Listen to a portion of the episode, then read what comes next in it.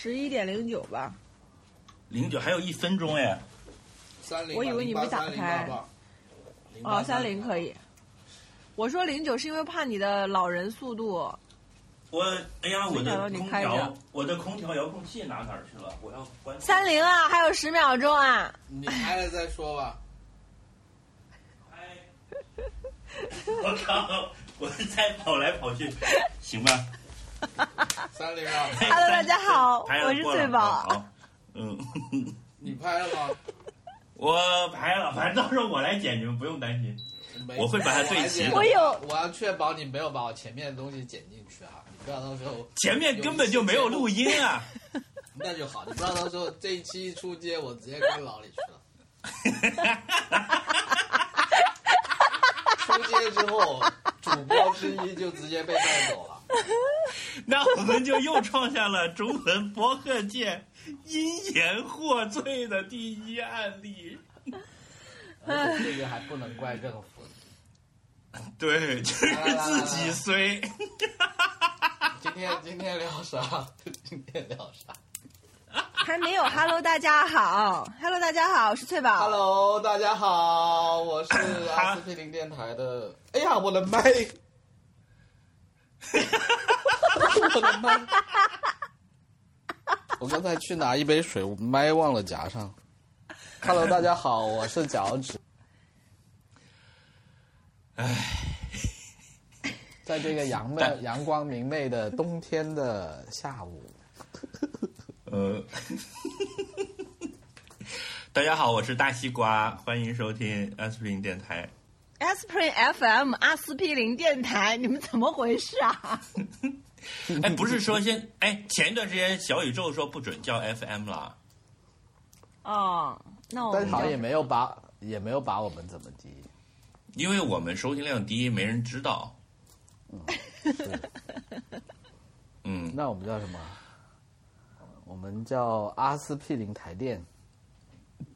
对，现在有的嗯有有的台就改名叫台电了。MF M F，、对嗯，我们从 F to M 变成 M to F。我们无所谓啊，你就想想叫啥叫啥，我们那个没人听，自娱自乐。是啊，而且我们在海外发赛，欢迎收听阿司匹林台电 M F M F。所以今天聊什么？今天不是那个选题官给我们选了一个特别刁钻的选题吗？我也是你为看止我都不知道我该说啥好。大家越来越敷衍了，对吧？第一，台标也不认真读；第二，嗯，直接就进来了，也不做一下前戏什么，直接说。哎对，以前以前还有以前还有那种也不营造一下仪式闲聊感。顺滑转场，对，先假装闲聊，然后顺滑转场，现在都没有了，嗯，对，现在就我最近因为听了。几次我们的节目，我觉得陌生人的那个门槛真的有一点高，就上来三个人先狂笑，然后就讲一大堆老梗，就是这个时候就可能有 百分之六十的人已经退出了，根本不知道在干嘛。我觉得要改改你终于醒，过来了，崔老师。你以前不是在一百期之后，对，还觉得我听了小宇宙，我们就最好听，别人都不行。然后人家一听，然后人家听了这个话之后，就包括我们有一些自来粉儿，像像比如说婉莹啊什么，整天在外面狂吹我们，吹了之后呢，就会引一波新流，新流来了之后呢，看了我们就听了我们的节目，或者不是也上过几次小宇宙的推荐，推荐了之后就会来一波新的听众，然后在下面留言说这什么节目啊，前面十分钟啊，就三个人一边吃饭一边笑。然后跟标题讲的东西毫无关系。所以你现在共情了是吧？你觉得他们说的对？是啊，然后还说这个女的笑声好烦啊。不知悔改。我觉得就是我，我今天买了一本书，叫《Surrounded by Idiots》，就是我最近在学习的一个话题。嗯，就尊重人权嘛，idiots 也有人权。同意，同意，同意，同意，同意。你好大的胆子！你鸡叫什么？你这是电线杆上捆鸡毛，好大的胆子！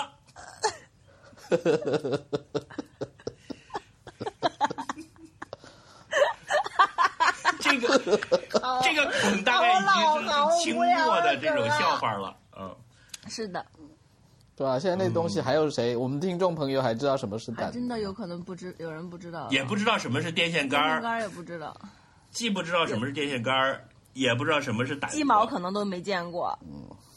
嗯，对，也不知道什么是鸡毛，只知道鸡毛，不知道鸡 毛你自己。后期逼啊！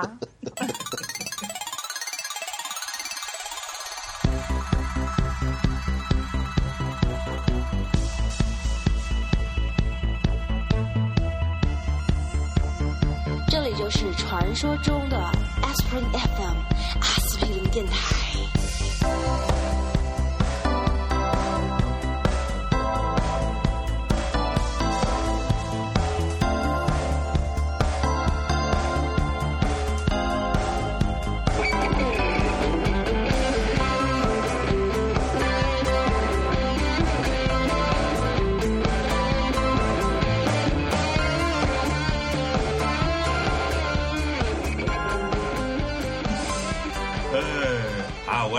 先汇报一下近期的那个什么，我昨天去看了《闪电侠》闪电侠哦河图，Flash，你们都还没看我，没，看，我没看，我看了海报，我还没看。没看，看了海报还行。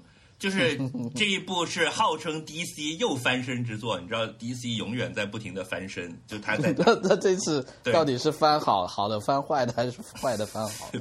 不知道，就已经不知道了。就是，呃，我看了一个网上的评论，就是说这部片很悲情，就他反反复复的 cancel 又又重启，cancel 又重启，就换了好几波主创，剧本都写了六稿还是七稿，然后才搞成这样。就是他能上映种这种通常这种通常都不垫的、哦。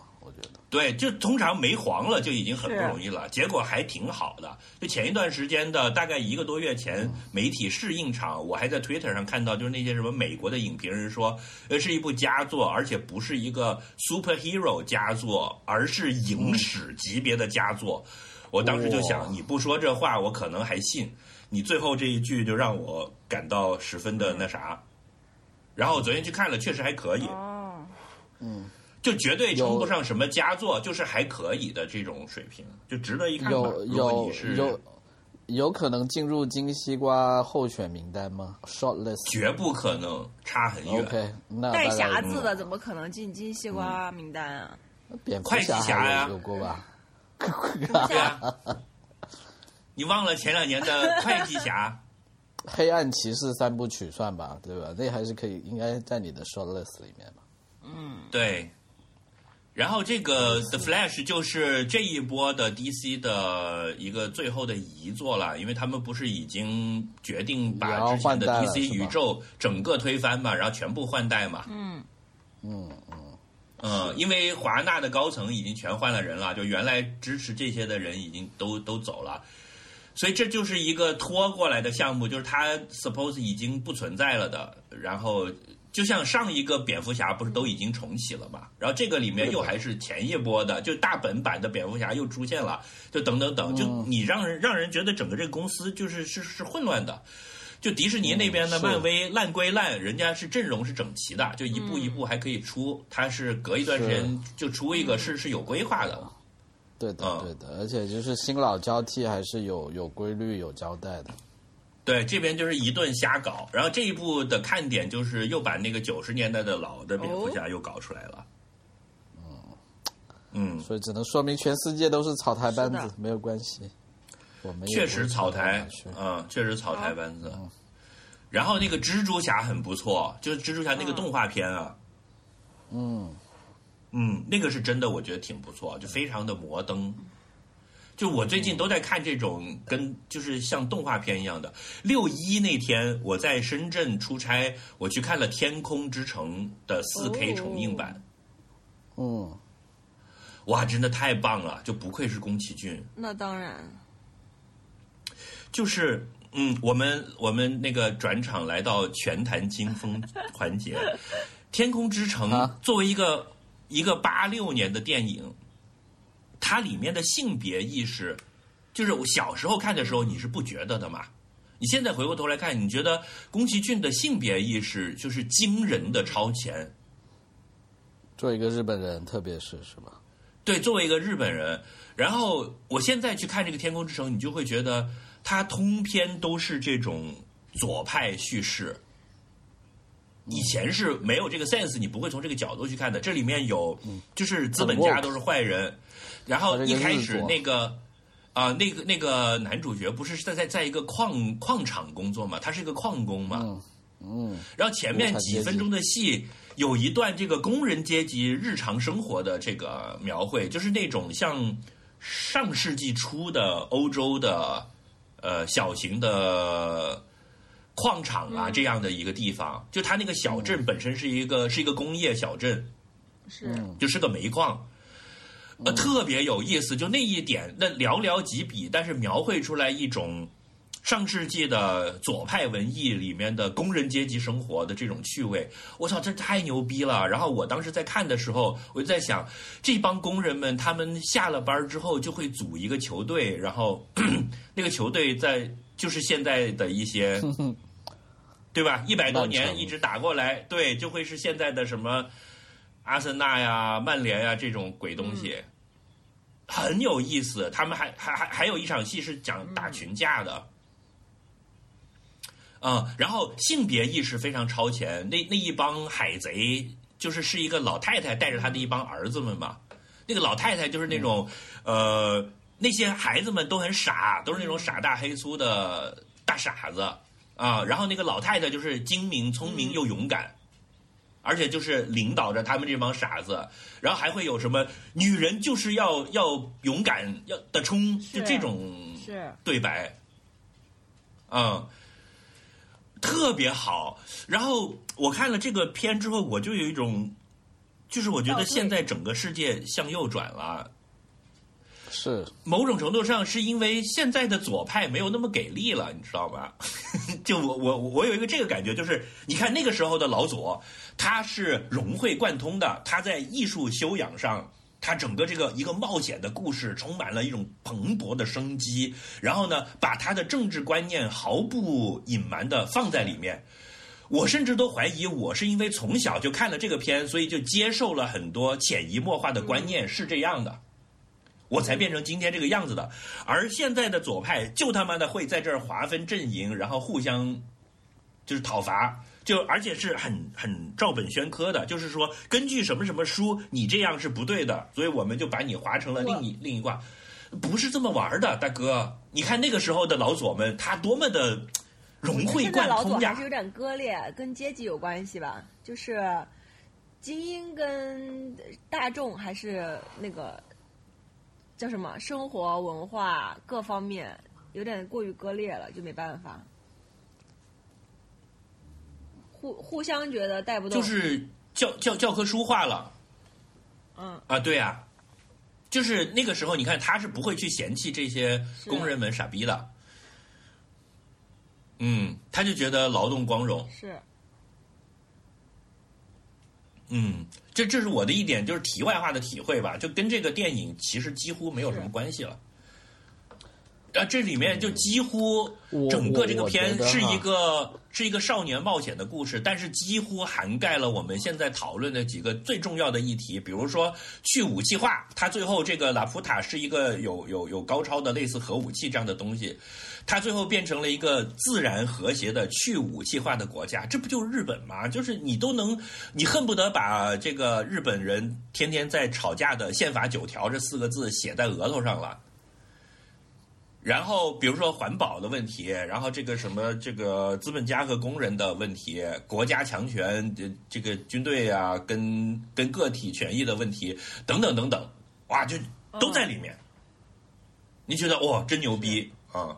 而且他不不说，明眼人一眼都能看出来。但是呢，你如果是小朋友去看呢，就会是一个精彩的、非常工整的，从商业片的角度来看，也是冒险动画，而且是充满了那种生机勃勃的少年心气。一个矿工的小学徒，然后他早上起来就是是那种瞪大了眼睛，哒哒哒哒哒跑着走的，然后生机勃勃，早上起来在那吹小号喂鸽子。这里面又充满了这种文艺的对对大自然、对生活的一种发自内心的热爱，哇，真的棒！就是昭和男儿啊，那种气魄，就跟现在的这所谓的什么平城废宅，真的是就，甚至连平城都已经过去了，真的不一样。是被被美爹搞了吧？没办法。嗯，是美爹自己现在也颓了。嗯，就我我这个月文艺生活的 highlight 就是这些。所以为什么我们要把后最后 comment 一下的一个结你前面说左派那里放啊到，我们这个节目的第一开始讲呢？因为因为他怕他待会因为可能忘了，他他他怕他待会他太累了，现在年纪大了，对吧？这个嗯这个精力因为我们得前面合理分配，因为前面已经聊了一个小时 off record 的比较事情坐牢的事情。所以就是从生感理觉对，感所以觉从生理上感觉。上是对到了这个哦环节。哦，OK OK OK，好，是那是没有没有，那个那个西瓜，我觉得是这样子，左派也还是有很多很融会贯通的，以阿司匹林台店主播们为代表。然后另外，我觉得就是所以你还是以左派自居的吗？你一个大资本家，，那当然了，那当然了。我我每天都跟别人说，我觉得我搬来布里斯班并不是很对，这里是一个，这是一个，他他是在澳大利亚是一个比较保守的州，我觉得对我来说太 too 嗯 white。我是希望我邻居都是黑人，什么什么，对吧？那种 anyway。你要在北领地当矿工是吧？嗯，然后这就另外一个问题，就是说，其实主要是也有一个群众基础的问题。就你说以前这些工人就就天然是基础，然后占的人数也多，但你现在整个社会最主要的人群可能都是一些中产阶级，他们可能本身，他可能对着资本家，他觉得他是被压迫的，但他本身也是很多既得利益者，对吧？他可能也会在利益上选择要去排斥一些什么其他国家的人啊、移民啊或者这种，所以就说。而且我觉得也跟大环境有关吧。就我觉得其实整个我不知道能不能说啊，就你在中国能够接触到的物料，本体总体就是偏偏右的，所以就是说只要稍微左一些，然后左的还比较好的东西，在国内其实可能也看不到，其其实是有这么一个问题的。是大趋势还是右了？你我觉得在中国中文互联网上，基本上大趋势就是右转，然后嘲笑左派这样子，就这么一个大环境。所以可能也本身你你接触到的东西有些 bias。我要分享一个我最近看的纪录片，我觉得特别好，给我带来了超级多启发的，就是那个呃《Paris is Burning》，呃，巴黎在燃烧，我觉得特别特别好。嗯，它是讲啥的？纪录片啊，啊，是讲巴黎圣母是院纪录？片吗？的这个性少数群体如何发明一种艺术形式，创造一种艺术形式。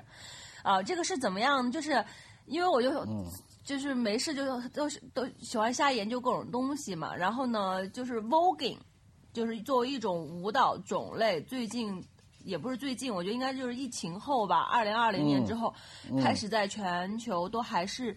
有一个上升趋势和比较火，然后呢，最近的一个就我大概知道这个舞种 voguing，然后最近是因为那个 Beyonce 的演唱会上面，就是啊当啊，然后我之前知道就这个舞很怪异，就很奇怪，然后也经常是一些就是黑人在跳啊，然后看起来就动作特别奇怪，就是有很多人会把它拿当笑话来看的那种，所以我知道。然后最近那个 Beyonce 的演唱会上面，就是我不知道是应该是结尾的时候还是开场的时候，就会有好多 dancer 在那个舞台上面就是跳那个 voguing，然后那个我看了我就觉得哎。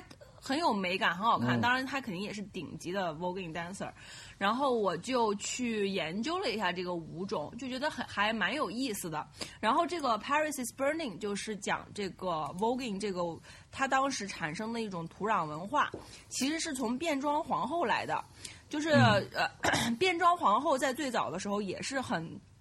就是那种白人至上，所以就是等于是在那个变装皇后的那个 party 里面，他不是要比赛嘛？所以只有那种你哪怕是黑人的那个 transgender 的变装皇后，你也要把脸涂白，而且总是只有白人能够获胜。所以呢，黑人的黑人的 community 就自己做了自己的 party，然后就是很穷，然后去的人都是很。就是非常非常穷，都甚至是流落街头的那群人。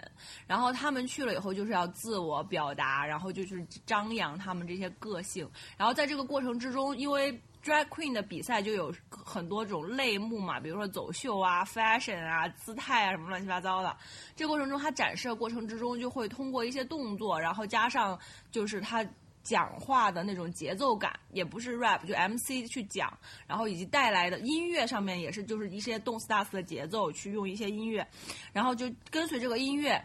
就发展成一种舞蹈形式，一种舞蹈和音乐的风格它其实主要就是 Vogue，就是那种 model 的展示嘛，所以它可能最开始只是一些 pose pose pose，然后在 pose 之间又加一些东西，然后这个之间的话，它又呃，就是那个时尚杂志的那个 Vogue 那个词对，是的。然后就是不同的各种各样的 pose，然后在 pose 之间有一些连接，然后还到之后就是又要去。呃，就后来会有很多体操或者是这种有芭芭蕾体操基础的人去，就会有一些很很诡异的动作，就是显示自己的柔韧性。它的本质都是就是一个就是变装的人，或者说一个 transgender 去 celebrate 自己，就是换了一个 identity 这么一个过程。然后就是里面有几个特别让我惊讶和启发我的，一个不是来自于这个。纪录片就是我看完这个纪录片又去看别的时候，就比如说 Vogue 里面有一个动作，我真觉得很有意思。他就是那种经常那个手举起来，然后就是很很很抓马的那种，然后另外一个手这样，对对对，另外一只手就挡着自己的大臂这个地方，另外一右手举起来，然后左手就是放在自己大臂这个地方，就是一个这样的 pose。然后你知道这个 pose 其实就是属于 Vogue Fem，就是它这个领域，就是说它在要去展现女性气质的这个领域里面是什么意思呢？就是变装皇后在做完变性手术之后，她 celebrate 自己的女性，当然有一些夸张，就是比如说展现自己胸部啊、线条啊什么的。然后同时他们也很 proud 的一件事情，就是自己手臂体脂肪变高了，就是他那个动作其实是在展示自己的拜拜肉，就是你的。大臂下面的那个肥肉，他会觉得非常非常的 proud。然后我作为一个女性，我知道这件事情，我觉得特别特别的惊讶，然后我觉得很有趣。然后还有一个是，嗯，对，因为我看过很多是说教你怎么样去掉拜拜肉、拜拜肉。啊什么的，对吧？他是反过来，他是要以此为荣，对吧？要。要以他的这种黑人女性变性这种，其实是在鄙视链下面的这这些是是的，是的，而且他们其实就是嗯，transgender，他会觉得自己作为男性的身体是没有脂肪的，所以不好看。然后又有女性的体脂会比较高，他们会觉得那个他们会更喜欢等等。然后还有一个的话，我觉得这个特别特别让我。产生动容的，就是他那个里面的人都是基本上就是没有文化，就是 street 上面那种长大起来的，然后就是偷抢拐骗呀这种，就是，但是他就是怎么说那种，对对对对，站街的也很多，他很多都是来经济来源就是去去当那个呃妓女，嗯，然后。性工作者，然后以及会就是会被杀掉，就是比如说可能过两天这个人就没了，没没没不见了什么的这种，就也也也会有。然后我觉得，因为警察也不在乎。然后我觉得这个里面的话，就有一个很很有趣的点，就是就是他们怎么去从这种生命的爆发力去真的产生一种对文化非常非常有影响的东西，就是这个很。让我觉得很有意思，就是我就重新去想，就是究竟文化是什么？就是你，因为他们在做这些事情的时候，其实并没有去想很远的事情，而且还有一个他讲的是说，他这个东西其实并不想要对外去宣扬，以及甚至它里面有很多很多的错误，因为比如说它其实里面就有很多对于这种性别固化的这种错误的观点，对吧？它这个里面也有非常多，其实里面有包含大量的政治不正确，包括了其实对女性的歧视。因为它在这里面其实就是像 transgender gay 就会是更加的 premium，在这个场域里面，然后其实如果你作为一个直女，其实相对就是比他们要低一等似的这种感觉，你甚至是直男，可能你去了就会很 awkward，就是当然现在也会有直男去跳这个舞，但很少很少啊。他本身就变成了一种也包含他自己有歧视的一个这样的一一个一个文化，当然他因为。讲的是他其实是弱者无声的这种，都不是反抗，他们只是想要 survive，就只是想要活下去。对他们来说，就他们参参与这个活动，只是为了活下去，他们并不是为了去宣扬某一种更加。社会然后社会化平等，然后哦对对对，这个讲到这个还有一个很有趣，它里面还有一个类目是什么吗？就是 CEO 或者 School Boy，就是你作为一个就是 transgender 或者性少数群体，你要去在这个类目里面去表现的自己像一个就是 CEO。然后你就要穿的呀、动作呀什么都要像一个真真正正的 CEO，然后或者是你像啊，老板对，，然后以及就军队风，还有这种这种 school boy 风，你要看起来像一个直男，就是学生，你要怎么做，就很有意思。然后我就觉得嗯，就是里面特别生机勃勃，但其实又充满了非常非常多的这种。不正确的东西，但他们的目的是 survive，然后这个东西发展到后续，就真的变成了一种，你去看它的时候，你就会发现那个艺术形式真的非常非常的有生命力，就觉得我靠，真的非常非常的好看。我就觉得很很很厉害，很厉害。然后这个还有一个 anecdote，就是很有意思的，就是蔡依林，蔡依林在在她那个什么《美人计》就是有一张专辑，以及她那个她那一段时间的一个演唱会，那应该是十几年前了。啊，对，就是十年前左右吧，嗯十几年前，就是她被人称为地才，就是说她跳舞很难看嘛，没有天分。然后以及他那个舞很奇怪，其实他那个舞就是 voguing，只是他跳的不好，而且 voguing 确实很诡异，就是有很多手部动作、以及要劈叉呀干嘛的。所以就是蔡依林加上她可能没有那么有天赋，加上她又跳的是 voguing，就会在当时的圈儿里面以及她的粉丝会觉得她这个东西很怪异。然后，然后我嗯才知道、哦，原来她十年前跳的那个东西叫 voguing，然后我就觉得也很有趣。所以就是我特别推荐大家去看这个《Paris is Burning》，我觉得这个纪录片非常拍的非常好。嗯，呃，九零年的纪录片，嗯嗯，好，哎，那那我也要去看，为什么？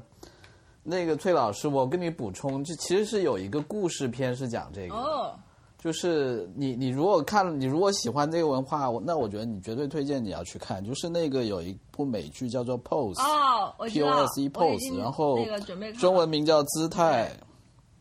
对对对，这这三这部剧很夸张，你看在豆瓣上面三季的评分都是九点二、九点三、九点三，哦，就是他其实说的基本上就是以你他的那个制作人就是美国挺有名的，就是美国于正是吧？以前我们戏称为叫嗯呃 Ryan Murphy 的这个人，然后他在 HBO 拍的，然后。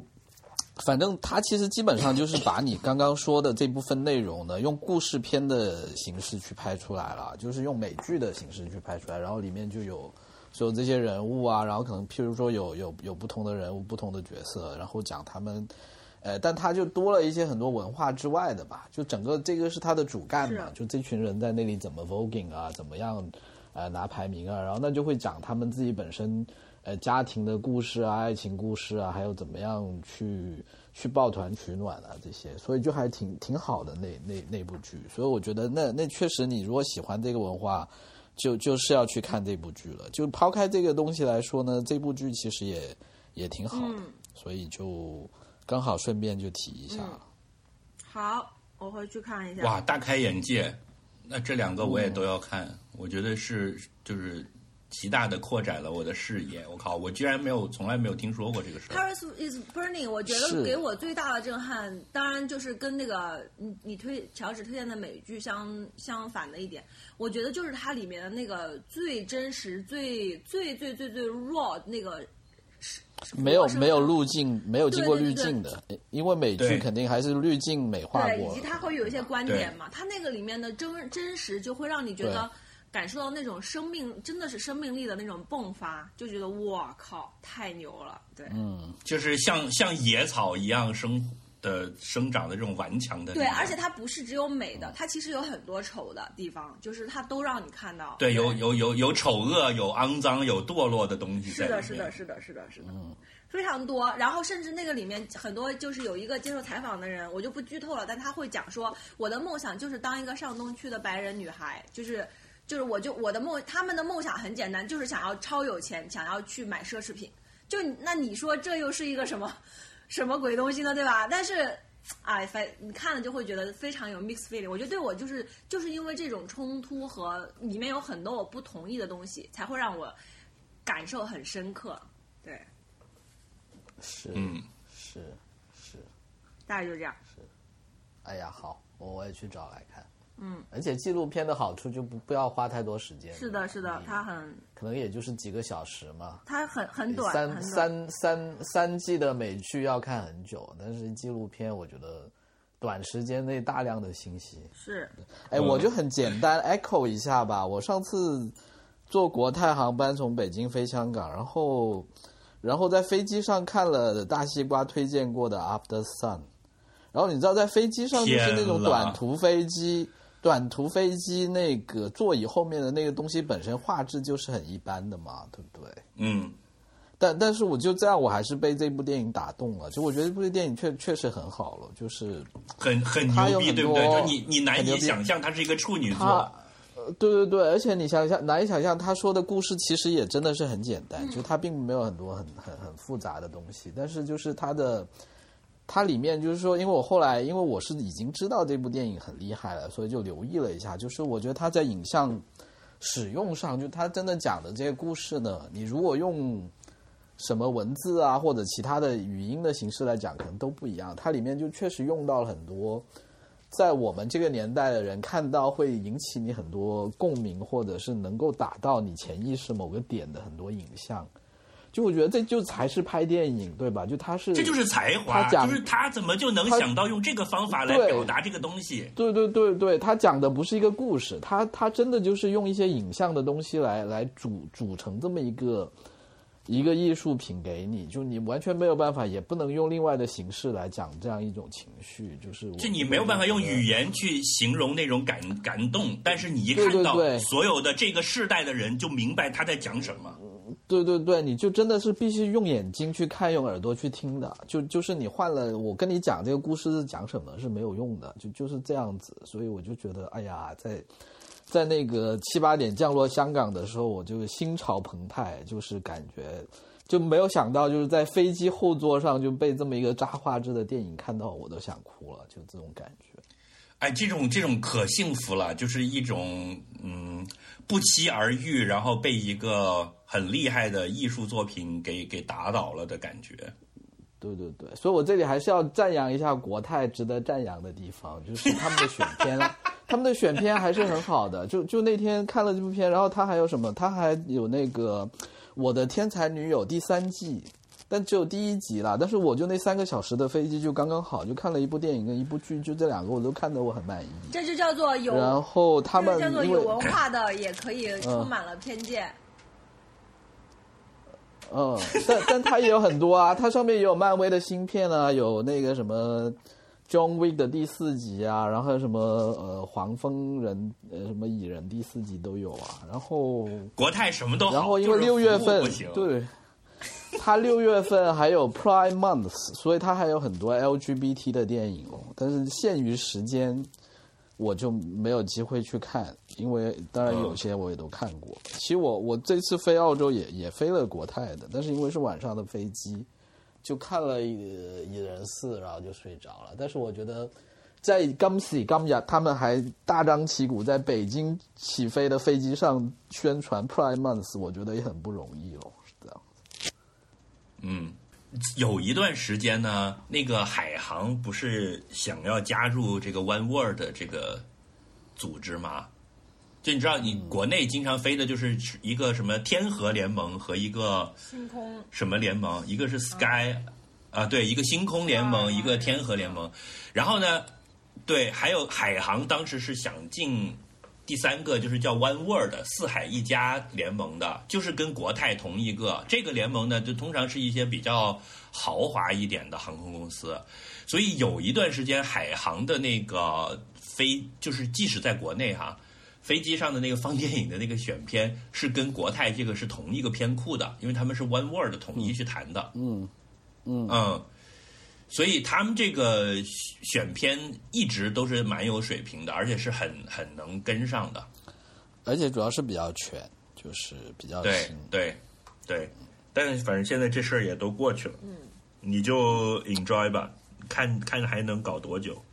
看国泰不过你说服务那个呢，也也也确实有一些搞笑，就是，呃，我我那飞机明明是北京飞香港，对吧？北京飞香港就一飞机都是一看就是中国人，然后他们也第一句话肯定还要先跟你说英语，然后你如果说其他话，他才跟你说其他的。就我觉得你国际航班也算了，对吧？好像也也没什么必要是这样子，就是比较搞嗯笑。那个梅西那个事儿，你想说这个，们知道吗我？就是想说这个，我就是想说这个。嗯，这不就是争议吗？梅西怎么了？梅西梅梅西有几个故事呢？你你要说哪个？就有个小孩跳下去了，哦，跑了一圈，然后呢？然后呢？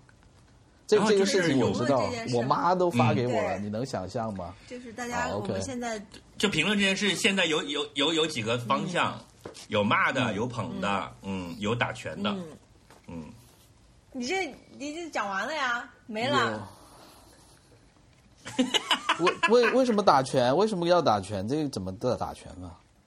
来，我们全坛代表，就是来对全坛代表初恋，你呀 嘿嘿来嘿嘿哈，来吧，王语嫣。就是有人说说你们 全坛王语嫣。有人说啊跳下去的如果是个女生，那她肯定会被骂死。啊那对吧那她现在啊，OK，对啊，所以还说没有性别问题。嗯，对，嗯，我觉得对呀、我觉得是这样子就是你能我觉想象，得对啊如果跳下去的是个但女的，肯定会被骂死。呃，对我我觉得他这个观点我我同意啊，但但是就这个事情他讨论的这个，因为是一个假设性问题，我觉得本身已经跳出梅西这个个案了，对吧？他，但 anyway，嗯继续说吧。就有人就又又来 diss 他们，就说很烦，就是这聊足球你也要来插一嘴，就也要打拳，那么咋就天天打拳，到处打拳？啊那足球本身就是打拳的重灾区，好不好？你想男足跟女足啊，五连我这种不看足球的，我都觉得足球本身就是用来打拳最好的地方。哎本身中国的体育领域就是一个打拳最好的哎，澳大利亚要 host 世界杯女足世界杯了，对吧？女足世界杯七月份就要开了，啊大家可以关注一下，而且是在澳大利亚踢。对，嗯，在澳大利亚。今天你早上们要不要来啊？但现在是冬天哦，天气不是很好，但是但是看你了，我觉得冬天也还挺舒服的，多穿两件挺好的。今天早上 Nike 刚刚 announce 了那个给中国女足定制的一款球鞋，就是这一次哦中国女足的战靴，嗯，叫什么 Luna 什么吧，嗯，就还挺好看的。嗯嗯，挺好。好的呀，对的。呀，然后那个 Ted Lasso 最后一集不是 Kelly fucking Jones 提了一个非常好的提案，就是 AFC Richmond 也也应该要发展女足嘛。嗯这个是非常映射现实的，就是现在。呃，我我这一个赛季不是都在追着看英超，英超的几个球队里面，阿森纳的女足也也搞得很好嘛，今年不是还打进了欧冠的四强。其实他们现在也都在搞这些事情了。这个我其实一直，而且真的打得挺精彩的我。其实一直有一个很幼的问题，就是当然因为也因为我不看球，嗯嗯很多人说确实这种竞技体育就是男性的那个就看的比较好，就是比较好看嘛，比较精彩嘛。嗯，我不知道这个怎么解决。呃，我那不是啊那我你我我我先回答，这个精彩和好看并不是以力量决定的呀。比如说男子排球，你就不怎么看，你就只看女排，对不对？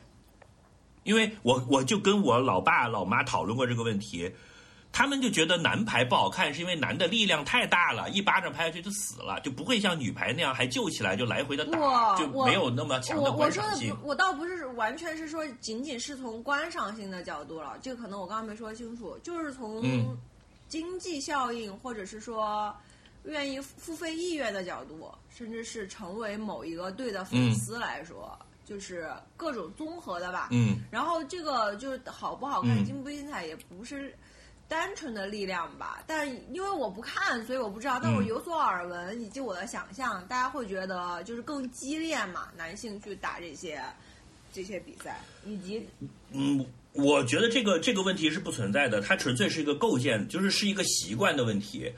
呃，你看啊，现在世界上商业价值最高的几个比赛之一就是网球，对吧？嗯你知道网球现在已经网球的几大那个比赛现在已经基本实现同工同酬了。嗯。嗯这个事儿是有历史严格的。你记不记得前两年有一个电影叫《性别之战》？嗯。是那个 Emma Stone 演的，就是她七几年的时候，她作为女子网球选手，然后就对一个已经退休了的前角色，前男子冠军，就大放厥词，就说女的就是不行啊什么，就大概是你刚才讲的那一套。然后这个女女子叫什么简什么金吧，我不记得了，这个可以到时候去看。他就搞了一个比赛，就是他就把这个男子选手约过来，直接跟他打。然后那一场比赛是创下了体育史上的很多记录的，比如说什么转播呀、赞助呀、整个的这个收入啊。因为那个男的呢，倒是他也无所谓，就是他作为一个已经退休了的选手，又有一场很受瞩目的商业比赛，嗯，就他也能分钱的嘛，所以他就搞了。但是这个比赛打了之后，女生就赢了。这个后来对于推动在 ATP 等等呃网球赛事中，男子和女子选手拿一样的报酬这件事儿，起到了极大的作用。嗯，就等于开了一个非常好的先河。所以现在在网球比赛里面，男子和女子是拿一样的钱的。嗯，比如说一个什么什么杯，男子组的这个奖金和女子组的奖金是一样的，这个是网球界已经实现了的。但是你像同样奖金很高的，比如说高尔夫球或者说篮球、足球，就还差很多。他们这个是一个是一个理由，而不是是一个原因。我是这么看啊。嗯，因为如果女足也得到很好的发展，也去宣传的话，它绝对不是说像现在十倍的差距。嗯，嗯，是是啊是。我我我我觉我觉得是这么看了，就说这个本这个观点本身呢，因为我对体育也不太了解啊，我觉得也不太好去去去反驳。但是我觉得就说它只是众多观点中的一种吧，就说，因为我觉得体育领域其实现在也是一个就是这种叫什么，性别争议，呃争议，就是说性别争议也好，或者就是说其实是很多身份政治议题的一个新战场。为为什么呢？因为因为我觉得很 make 个很 sense，好的为什么？而而且我觉得为什么大家重视这个战场，因为他我觉得就是说他并不是无辜被卷进来的，因为我觉得其实现代的这种大规模的体育赛事，就我我在国内的时候可能还不太觉得，就在国内的时候，因为这呃赛事基本上是，当然它是一个硬币的另外一面啊，就说这种大规模转播的体育赛事，它其实本身就是一个政治工具，或者它本身就是一个阶级工具，或者就是一种意识形态的工具。就它一开始当然可能是因为，呃。就就就就反正这个你你们都都能理解嘛，对吧？就说它本身是一种，你要怎么样快速的把你的议题带入到非常多的受众里面，这绝对是一个捷径，因为它肯定是覆盖了很大多数，呃，即使文化不太高或者收入不太高，你你高的也有，低的也有，但它的受众就是这么大嘛，对吧？而且它跟主流价值观绑定的非常紧，因为它跟商业绑定的很紧，尤其是现代、啊、对的对的现代体育对的里面，嗯，对的，对的，所以我觉得就是说你在谈到意识形态的时候，它现在就是一个左派右派兵家必争之地，所以你这样的观点肯定都会有。嗯，就是说你从右派的观点，肯定就是要从各个角度去论证，对吧？为什么男人更厉害？为什么这个职人就更厉害？呃，为什么就是精英就是要比普罗大众更厉害？是但你从左派的角度，他就要反，而且体育你从竞技的角度，你要赢的这个角度，那那你肯定可以放很多这些什么那个词怎么念哦？现在英语也不太好，meritocracy 还是什么，对吧？这些很多东西在里面嘛。呃，而且他可能本身是这么多年来就是在这么一个体系下被塑造出来的就是他他本身就是说现代体育，我自己是觉得，当然没有经过论证哈，它本身就是一个精英阶级去去控制普罗大众的一个工具，嗯，所所以会有这么多人在看是。但是，但是呢，到现在，所以现在的理论就是要 inclusive 咯，就是说我可能，呃，我我比赛不不只是要赢嘛，我是要让更多的人去参与进来啊，我所以我就要要让更就我的目的不是说为了拿冠军啊，我的目的是为了让大家都可以体育锻炼嘛，这种就是比较更加平等并加 inclusive 的，就是左左派要去推动的一个一个议题嘛，所以大家其实到最后争议也都是都是会有咯，所以我觉得嗯，看你从哪个角度去看咯。虽然我我我是觉得，哎呀，还没有深思熟虑过，所以就先不说了。嗯，我也是，没有深思熟虑过。在对，我觉得从商业价值来，讲，是我刚才讲的那套是完全成立的，就是不存在说对完全同意女子的比赛不不不精彩，所以商业价值不高。这纯粹就是因为投入不够，导致商业价值不高。你如果像这个一样投入的话，就就可以砸起来的。呃，甚至我觉得现在中国足协就是应该全力去砸中国女足。就是当我们说到国足的时候，不应该指代的是国男足，而把国女足去加一个女字，而就是如果有一天我们讲国足，默认指的是中国女足，而要讲中国男足才是指男子足球队的时候，那那就就好了。那我们就是一个世界杯的常客，我们年年都能进，是的，而且还还得得过亚军，经常四强八强的是。的，那我为什么不去买国足的球衣啊？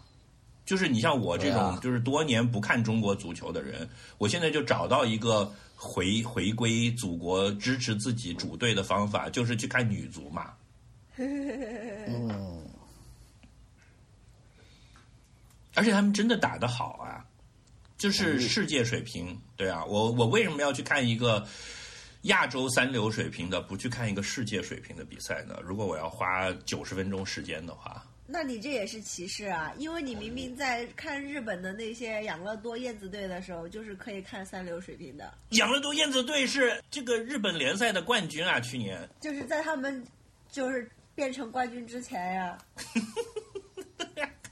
冠军之前，人家也是，嗯，对他也是联盟里的强队，他他不弱的，对呀、就阿森纳 flop 了那么多年，但人家也没有从英超降过级啊，人家也还是几大之一，嗯，不能，嗯，就是你那个水平还是要在在线才行的，嗯，就是太太差了，就失去观赏性了，那那也是不行的。嗯，哎，扯到体育，正好有两个跟体育相关的电影，我觉得是大家值得关注一下的。一个就是那个 Air，我前段时间看了，已经出资源了，啊，你也就是讲，对，讲 Nike，哦对80我们年代的一集还没出街，我看的那对，那个时候只有你看了，我还没看。对，我觉得挺好看的。它就是讲 Air Jordan 这个品牌的的诞生，就讲他们如何去抢 Michael Jordan，然后中间有一段对 Michael Jordan 的这个呃情绪的释放，就是这种、哇，那个对那个球球迷的心态的的大放送，你都感觉到编剧导演们都是乔丹的忠实粉丝。那一段马特达达蒙有一段这个独白真的挺好的，这个片大家可以关注一下。还有一个就是华语电影的体育题材，传说了多年的，最近好像说终于拿到龙标了，就是陈可辛之前拍过一个《李娜传》，嗯，我昨天看见了，我等了好多年。由于种种的原因，对这个片就是一直是一个李李大是谁？李娜，哦哦哦 就是打网球的那个李娜。哦，我我知道，这个呢我刚是听岔了，我听岔了，我听成这个呢，因为因为有一点敏感，因为李娜是呃中国他脱离体育界第体制了，后来对第一个脱离体制又个人取得了比较大的成功的一个运动员，而且又是网球所以这你说不要种商业价值不光很高打拳的问题，这里面意识形态的问题多着呢。是有很有经济问题，有意识形态问题，有有有这个有权的问题等等等等。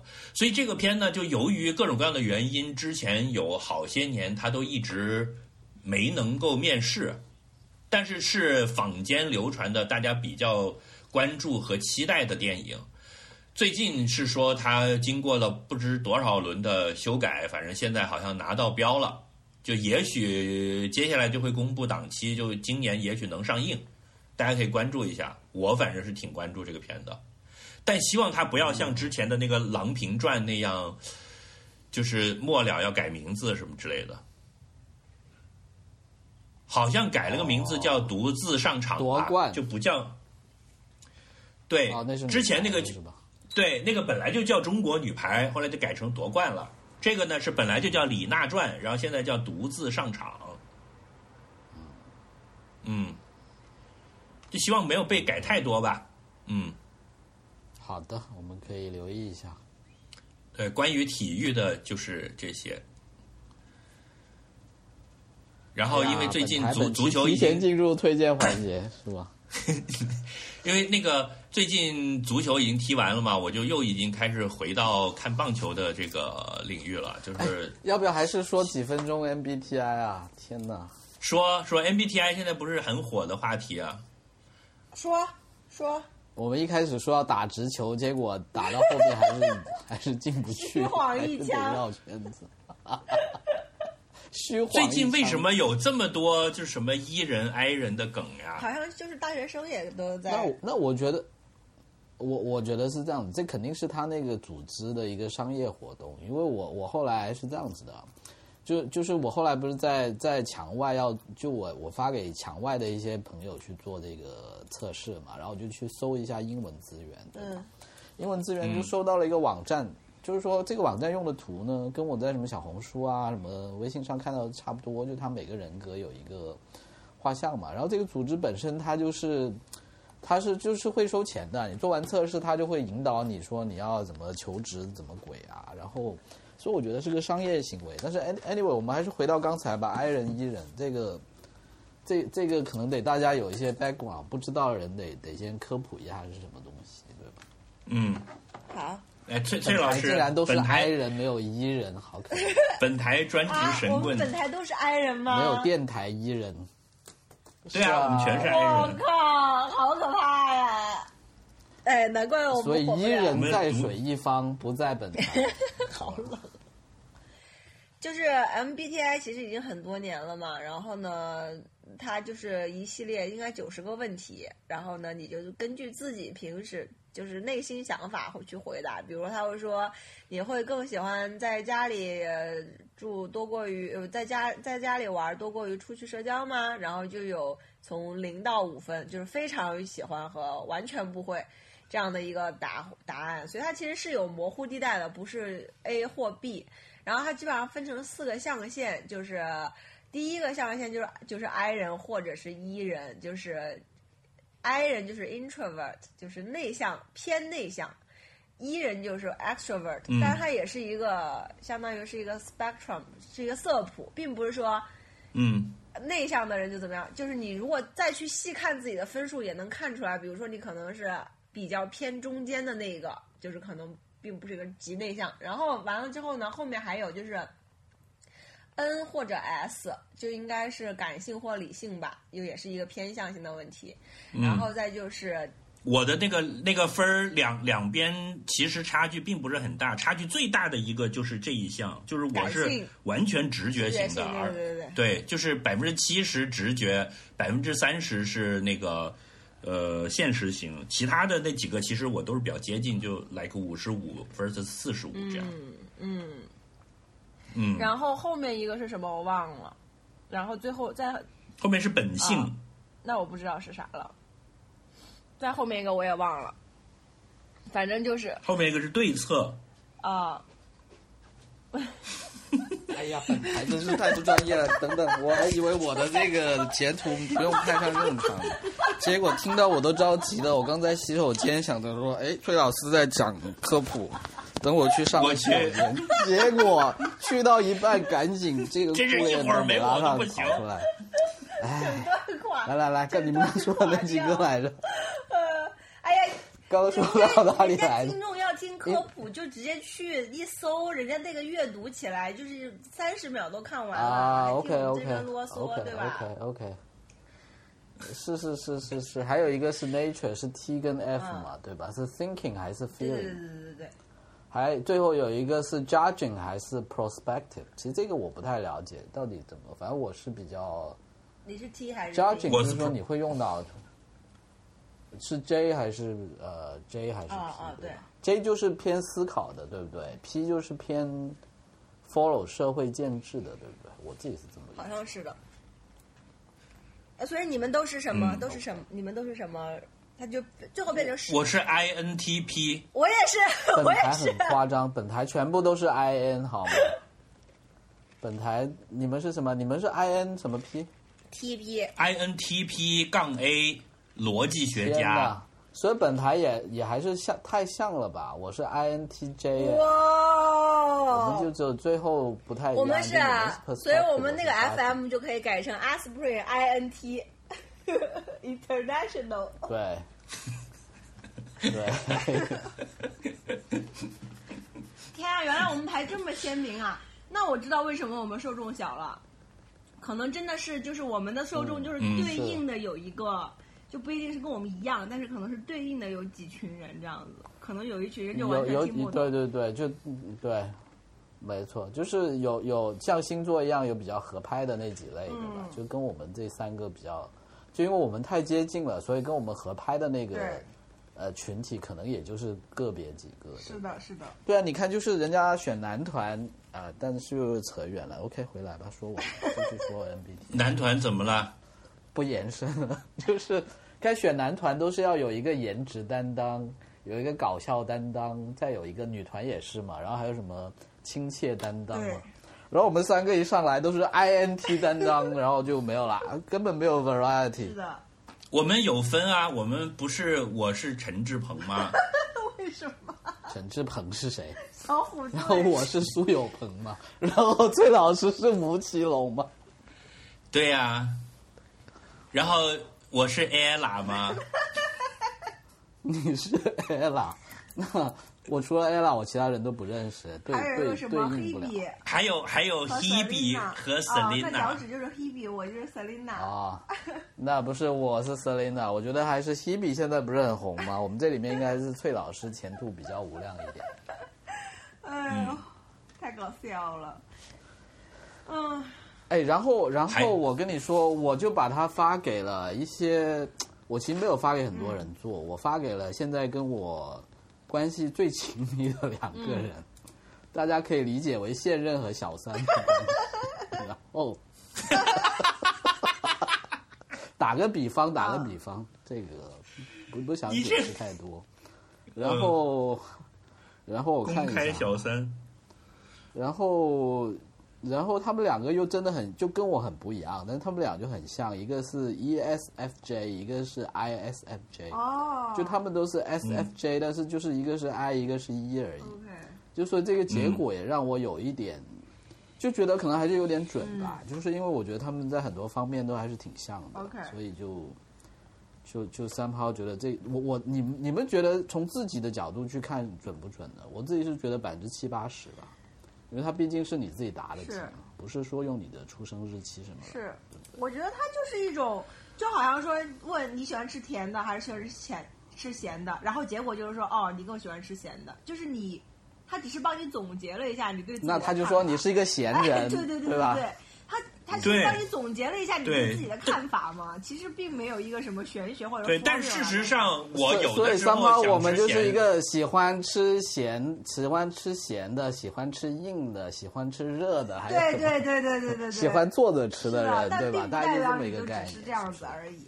嗯，嗯，是。对，因为你像我是经常被人说就是就我是一个话痨我，就觉得你肯对啊，我怎么会是外向的呢？对啊，这是我最 surprise 的一点，就是我一直以为，但是呢，我觉得又还但是我自己一直都是知道，我是一个很内向的人，就是我是需要独处的。嗯嗯就是以前有一个说法，就是说，当你跟大家社交的时候，你是在充电还是在放电，才是决定你是内向还是外向的。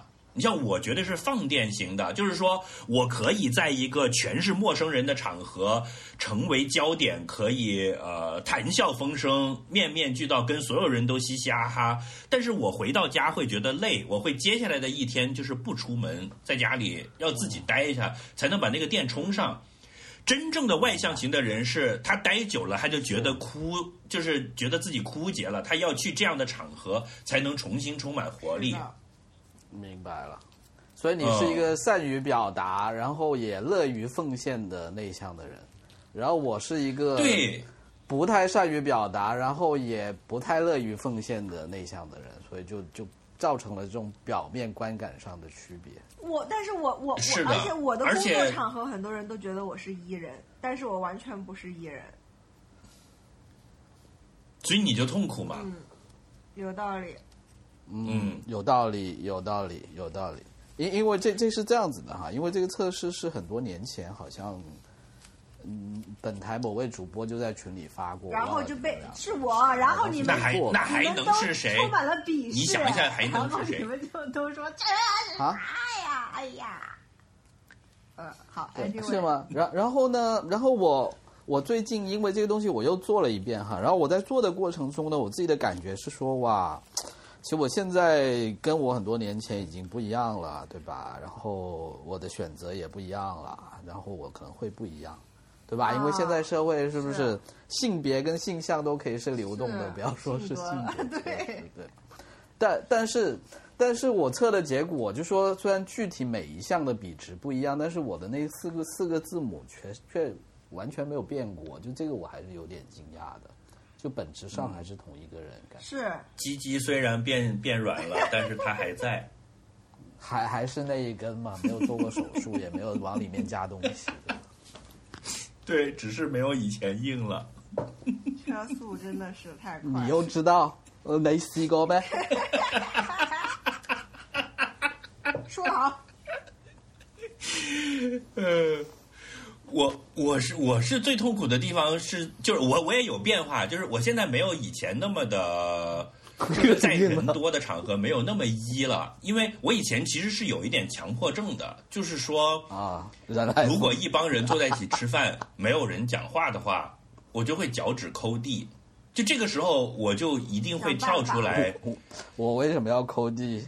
去搞活跃气氛，而且我会有细致的观察，就是说有有某个人，对，就有一个人到现在还没有讲过话，我就会想办法把他拉入到这个对话里面来，就一定会要要要面面俱到，哎要不要让任何一个人被冷落？你这样很容易让别人误会你对他有意思哎，我觉得你是不是发生过很多这种事情了？就那个被你拉进来的人可能会以为你是对他对，但但是这是这就是呃，崔崔老师变不了说我是主持人命格的原因嘛，就是我我就受不了。而且我这个时候就会换上换上一个我自己的跳梁小丑的嘴脸，就会要讲很多烂段子，然后比如把自己的糗事儿拿出来跟大家分享，来博得大家，就显得很哗众取宠，而且非常的跳梁小丑。嗯，然后这样的过去了之后，等我回到家里，我是会累的，而且我经常会后悔，就是说为什么讲了那么多话。我怎么把这些事儿都抖了出来说了？哎呀，我真是一个管不住自己的嘴呀、我就不能消停消停吗？就是会很痛苦。然后我这两年的变化就是我成熟了，就是我你接纳了你自己、嗯，就我不再自责了，e proud to be 跳梁小丑，就是比如说这个 identity。对，在比如说在一个饭桌上，如果在这个饭桌上没有人讲话，那就让他没有人讲话，就这不关我的事儿了，我没有那个责任感了。放弃，你放弃自己的 identity。我现在也是。就我依然觉得尴尬，但是尴尬就尴尬吧，关我什么事呢？又不是我组的局，我就会这样想。嗯，是，嗯，是。而且我自己深刻反思是，想过这也许是一种自恋，你知道吗？没有，我觉得这是一种预期的问题。可能别人请你来就是要你来，对吧？组织者本来就觉得靠你的，结果啊，你已经放弃这个工作了。但这也不能怪你，怪他们没有及时的 update，没有看你的这个呃这个偏好已经改了。哎呃，这个你偏好对，嗯，但我我测了一下，我还是 INTP，只是就没有以前那么的 I，也没有以前那么 TP 了。哦，我没看那么细，但那个 N 我还是 N 的。我没看那么细。我我我我觉我觉得这个东西，我觉得这个东西其实是非常非常的流动的，因为大家在生活中面对的，就不管是什么类型的性格，十六种嘛，对吧？其实你面对的嗯生活、工作上面的题是一样的，除非你是很极端那种，比如说在一个什么石油井里面独自一人工作半年再回来这种。其他的普通的工作基本上都是差不太多的，你要面临的都会有内向、外向、直觉、理性等等各种各样的判断，所以我觉得它就是一个、一个测试，然后以及 HR 工具，让人不要那么对，以及让人不要那么的怎么说呢，自责也好，或者是你可以跟采取一些手段嘛，比如说我就是会嗯准备一些话题，就跟别人出去吃饭或者什么，我之前会脑子里，我真的是脑子里面之前会过一遍，就是，哎，可以聊的话题有哪一二三四五，就这样，你就会。就可以去处理那样的一个情况，不会让自己在那个地方会临时想要去讲一些自己的糗事，像大西瓜刚刚讲那种，就可以去应稍微应对一下吧，我觉得。然后还有一个就是我觉得很有意思的一点就是，其实这里面确实你会讨厌一些人，就我觉得 I 人就是会讨厌某一些 E 人，就是你会觉得真的就是这样这种人不 OK，或者是很烦。那就是一个话题，就是你觉得你不喜欢的人，你怎么跟他去相处的问题。就是我觉得是以前的话，可能就会以前的我就会觉得我，呃，逃避就好了，就把自己身边的不喜欢的人就剔除掉就 OK 了。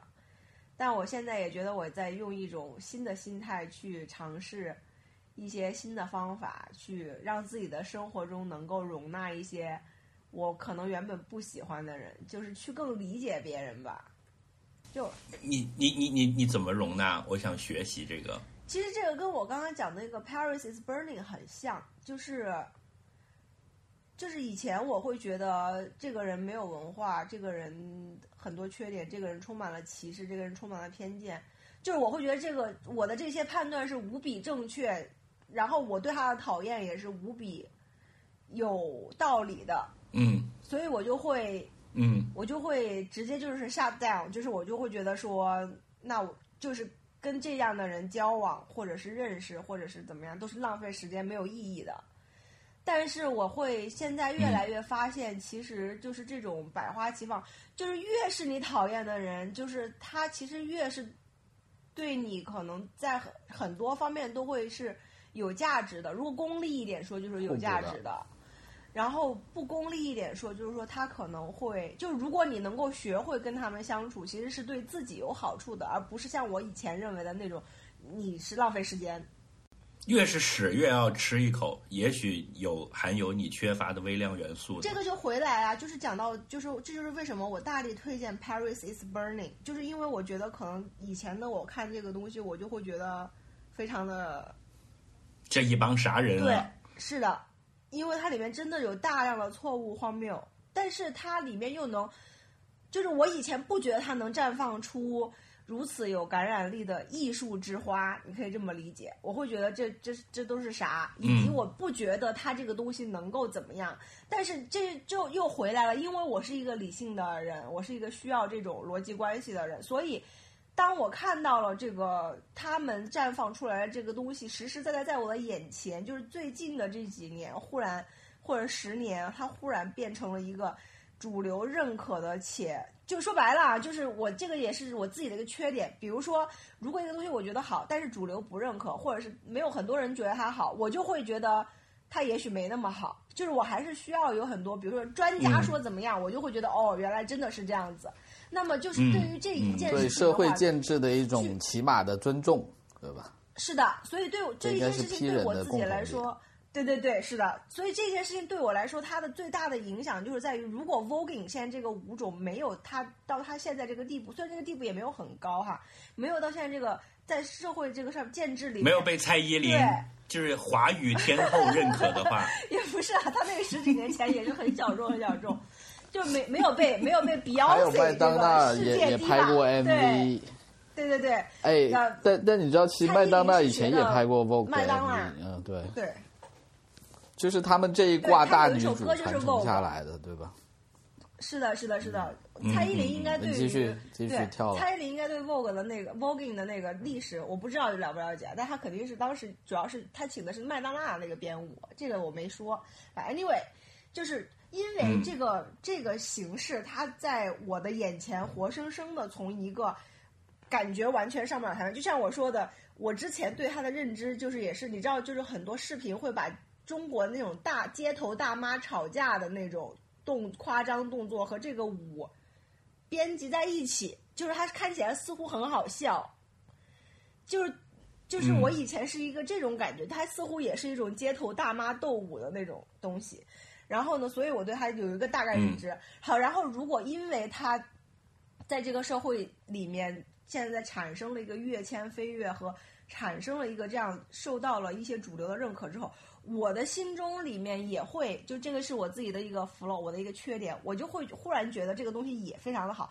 同时，我也从我我的观看，我作为一个观看者的角度，也理更理解它的那种美感和艺术性，然后我就会反过来再去看，说我这么鄙夷的一个东西，它竟然能够变成一个这么高的东西，它它里面 what happened，就是我会让我去思考这个问题，但我以前不会去思考，是因为我觉得我。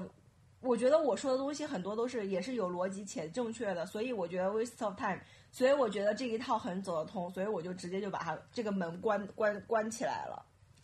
所以我觉得我现在的一个改变就是我在试图把这个门去打开，大概就这样。呃，我我跟崔老师的区别就是我我还是比较，就对我来说，可能逻逻辑逻辑的自洽跟这个社会的接受程度来比，我可能。呃，更更注重他这个逻辑的自洽程度吧。就是说我我本身对对社会建制还是比较比较不重视的。就这个东西是我性格的特点吧，当然可能也是我悲人生悲剧的起因。但是 anyway，somehow 就是这么一回事了。就可能做了这些测试，我可能就理解，就是说可能也不强求，因为本身你就是这么一个人。嗯。就就是你就譬如说你要让一个内向的人变得很外向是很难的，对吧？那可能三 w 你就是本身一个就你就是不在乎这些东西的人，那你可能也没有必要去去去去强强硬要你自己觉得怎么样去融入或者怎么样。我觉得这个跟个人经历也有关系的，就是你们两个都是从小就是好学生的那种。嗯哼。然后在我在我的这个观念里面，就是跟刚才崔老师讲那套就是完全相反的，就是。有一个东西，它就不在体制里面，它一直就是异类的，我就会天然觉得它是牛逼的。嗯，你是天然反体制的，是吧？就就你虽然可能也是，你也是 P，但是你是你是反面 P。你有自己的建制，不是？我知道，我知道大西瓜，大西瓜的那个，它它有自己构建的那个等级，它不是没有等级，而是体制内的等级比较低，就是。对，就是说，比如说，我们同样是搞音乐的，你是中央音乐学院毕业，毕业然后去春晚上表演的，天生就比呃农村来北京打工，然后自己学会了吉他，然后自己搞了一个乐队，然后你这个乐队从来没有上过电视，对，后者就是天然就要比前者要牛逼一点，这还是一样的，但他他其实也，咱谁也别对，但其实也是一种固步自封，对，对，就是因为我我的。呃，早期经历和我受到的影响，导致我天然接受了一种，呃，什么高手在民间之类的这种这一套的思想。嗯嗯呃，就是比如说，你看，你看武侠小说里面，少林寺是武功最好的地方，但是没有一个主角是从少林寺正儿八经学成了下山再闯江湖的。嗯，就少林寺的那个牛逼，他总是总是被作为一个映衬。是，是，是。啊，就是少林寺很牛逼吧？我一个人打了十个少林寺人，然后我这个人，对，然后我这个人是没有正经学是八个少林还是八十个少林还是八十个少林是吧？对对对，他用来做 benchmark。但是，嗯，我刚才刚才崔老师在讲的时候，我就在想，就是说。仿佛崔老师是更加呃支持体制，我是更加反对体制。但是也许恰恰是因为我一直就是体制的受益者，就是说听起来他的那那个说呃要受到权威的认可，他才认可，好像他是右的。然后我这个反体制，只要呃体制认可，我就觉得不好，好像我是左的。但是其实很可能恰恰是因为在这个光谱上，我本来就在他的右边。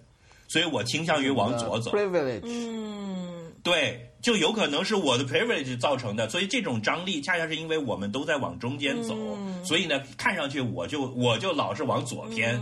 其实是因为我人就在很右的位置。嗯，嗯，有道理，嗯好吧。有道理。哎，我我这一点就真的跟你们不一样。我我我的考虑就是说，那那你说这个比那个好，你的标准是什么呢？然后然后第二个就是你这个标准经不经得起推敲，然后你基于这个标准，你的有没有数据，有没有统计？就是我会问，比如说啊，我我跟你我跟你打一个比方，就是我是到了很后来，比如说三十多岁，我才真正打心眼儿里承认成绩好的人是聪明的。嗯嗯你明白这个意思吗？就是说，因为我小时候我成绩就很差，我就是一个那种一直不是好好读书的人。我觉得好好读书的都傻逼，就他们是因为蠢才去好好读书的。嗯所以一直到了三十多岁，我才碰到了一些那种从小就成绩好，然后考上清华北大，然后就出来开始创业。你会发现，他居然在 street smart 这个领域，他也很真 smart。是的，然后我才真正的相信，读书好就是 smart。嗯，是，就以前我会就是天然的，可能出于一种对自我的维护这种感觉，就是嗯。认为只有成绩坏的学生才是聪明的学生，嗯。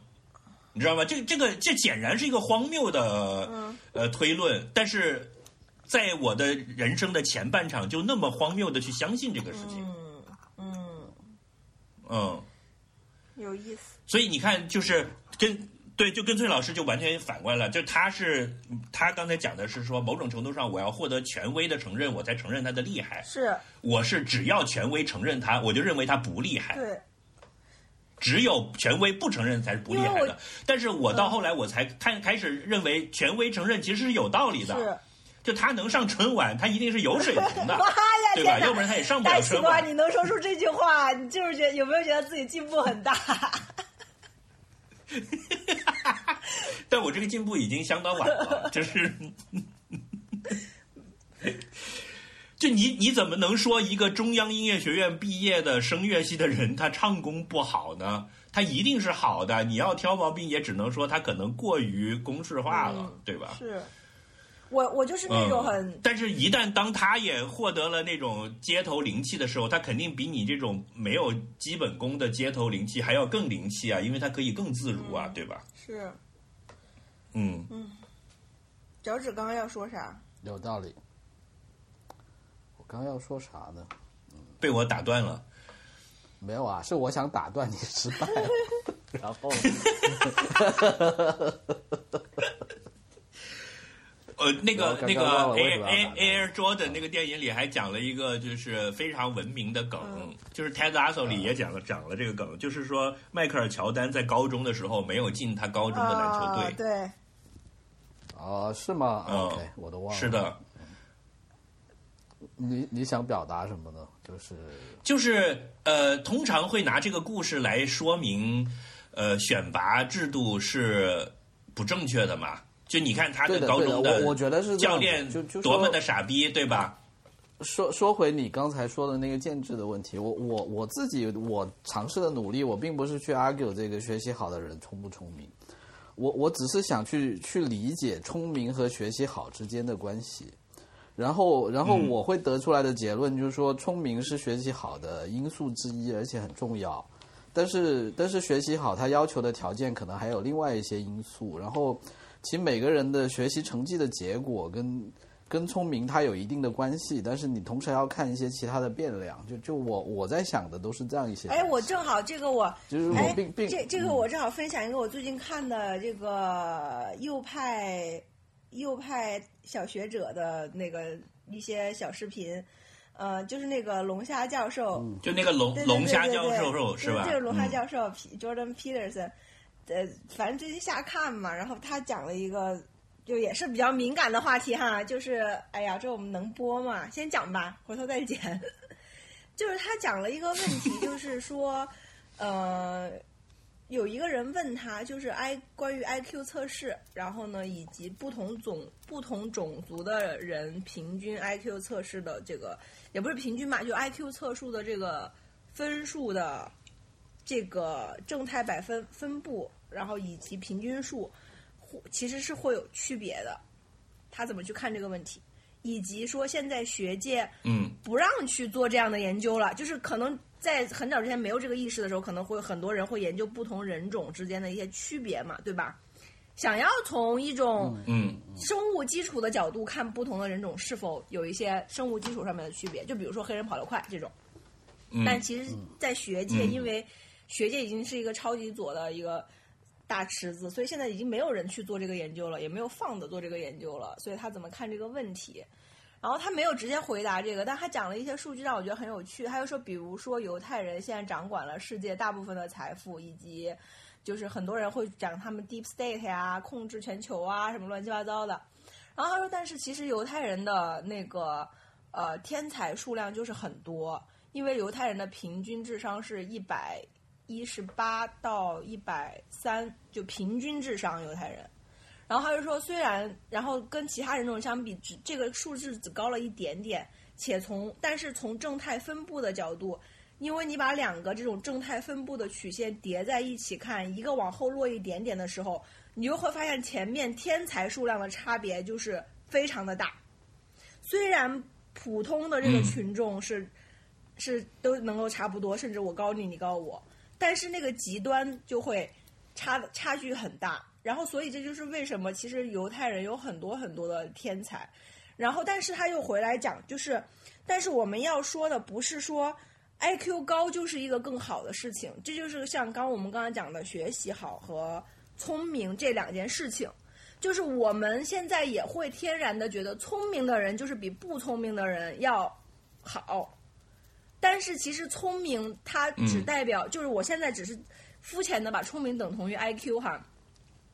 IQ 高其实只是嗯。代表你的大脑能够去面对复杂问题，去进行一些快速的快速的处理，但是你可能跑得不快，跳得不高，可情商也很低，以及你可能生活不幸福，以及可能你没有什么内驱力，就是其实，就是作为长得不好看，，对，对吧？长得鼻子比较大，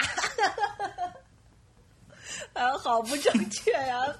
这期得剪一剪，脚趾剪吧，你帮我剪掉一些那种特别不对的。为什么要脚趾剪？为什么不让我剪？你 你要让这一集，你你要让这一集变成本台的巴黎在燃烧，就让观众们从你的不正确中看到你的生命力，是吧？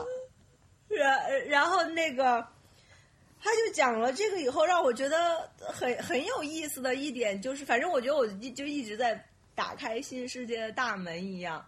然后我我就在想说，其实这就是我有时候也很左，就是我会回避这个话题。就是比如说有人会来很 blunt 的跟我聊天的时候，就会说，哎，好像为什么黑人没有得得过诺贝尔奖？然后我就会啊，你这样就不应该问这个，不应该说这个啊，怎么什么意思？然后我就说啊，他们没有什么机会啊，什么什么，就讲了一套。其实我并不是知道是事实的一些一一些东西，我只是为了输出自己的观点。那你只是背着背一套就是现在通行是，的，然后我也会说啊，那你看亚洲人也没有获得很多诺贝尔奖，难道我们就更笨吗？也是因为什么什么叭叭叭叭叭。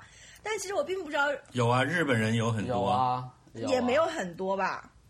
Anyway，就是 anyway，还有我们国家得过很多和平奖，因为评委里面就没有很多亚洲人跟呃，反正就是对这个这个是有很有很多理由可以说的了。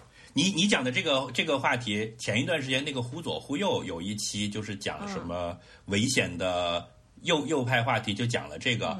他的那个呢，比比这个呃龙虾教授讲的这个还更对我来说更有说服力一些。就他讲是这样的，就是说科学界现在对于人种的差异的研究是是几乎是一个禁忌的话题。是因为只要你研究它，就是法西斯，嗯对吧？